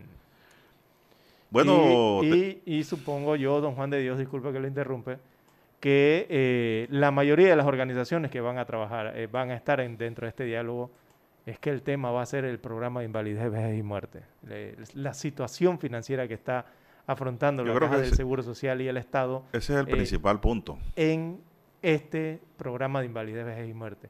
Y así como ya el CONATO más o menos está indicio de que será el tema que van a pedir se aborde inmediatamente en la- el diálogo o en esa mesa, eh, yo tengo la impresión de que el resto de las organizaciones eh, de la sociedad civil, empresarios y el resto que van a estar en esa mesa, eh, van, a, van a- a poner en la mesa inmediatamente el tema de la caja del Seguro Social. Sobre el de seguridad, el de educación, el de salud, los otros que también se van a analizar allí. Bien, tenemos también aquí que Ricardo Lombana ayer recordó en redes sociales que hace dos años presentó una denuncia contra Benicio Robinson y 10 diputados más por la compra de los famosos bates de 300 dólares y el millonario desvío de fondos públicos a través de asociaciones y federaciones deportivas. La Corte todavía no admite la denuncia. Está en lectura, es la información que maneja Lombana. No se sabe si estos servidores funcionan en privado, porque en público no. Y esto lo extraigo del diario La Prensa en su columna tal cual. Bueno, ese es el problema, Lara, de que ahora el nuevo sistema penal acusatorio que nos lo pintaron, que es muy bueno, y en verdad es muy bueno, donde se aplica como debe ser, conlleva que aquí las denuncias y querellas, tanto la corte como fiscales, se sientan sobre ella y no le den el, tr- el trámite correspondiente. No hay término. Esa es una falla, una falencia del nuevo sistema penal acusatorio ante el sistema inquisitivo que dejó de funcionar. Con el inquisitivo las cosas eran distintas, pero ahora no. Ahora usted presenta una denuncia, una querella, dependiendo del caso. Los fiscales se duermen ahí, sobre ese expediente, esa carpetilla, como le llaman ahora, y no pasa nada. El sistema penal acusatorio requiere muchas reformas y esto lo traigo a colación a raíz de la queja de Ricardo Lombana sobre su denuncia presentada en la Corte, que es en la Corte por, por la competencia de los funcionarios que son diputados, ¿no? Pero una, las dos cosas están sucediendo igual. Se están sentando sobre las carpetillas y no hay respuesta a las denuncias y a las querellas. Y eso no debe ser. No hay buena administración de justicia en ese caso. Así es. Tienen que acelerar que no tengamos que decirlo y emplazarlos públicamente para que hagan el trabajo que deben hacer de manera oportuna. 727. Bueno, ayer también en la Asamblea Nacional se formó un tirijala en la Comisión de Presupuesto, que precisamente preside el diputado Vinicio. ¿Es Benicio o Vinicio? Benicio. Ese es el nombre Eh, de él. Robinson. eh, y es un tirijala por un presupuesto de una partida pa- de Internet. Así que en la Comisión de Presupuesto se aclaró que fue rechazado el traslado de partida de 2.6 millones de dólares destinado a aseo, destinado a servicios básicos y servicios de transmisión de datos, ya que según la Asamblea Nacional mm, eh, no se pudo justificar cómo se mezcló el pago de Internet con el pago de aseo. Bueno, lo que, falta- lo que pasó allí es que eh, la Comisión de Presupuesto alega que los diputados allí eh, cuestionaron entonces el servicio de Internet. Dice que no se puede pagar si la cobertura no llega a los planteles de difícil acceso y a los estudiantes que no están recibiendo señal de Internet. Y lo que ocurre es que eso fue una solicitud del Ministerio de Educación, ¿verdad? Que buscaba cumplir con el compromiso de los pagos de cuenta de aseo y costes de césped. También para la renovación de los servicios satelital, simétrico e inalámbrico. Pero las empresas están cumpliendo. Eh, Porque si no están cumpliendo, porque van a cobrar. Mm, Exactamente, esa es la parte que, bueno, habría... Mañana tratamos el tema porque ya no tenemos tiempo. Se nos acabó el tiempo. Esto Daniel no- Arauz nos acompañó en el tablero de controles y en la mesa informativa les acompañamos. César Lara. Y Juan de Dios Hernández Sanjur. Gracias, señoras y señores. Ya viene Infoanálisis.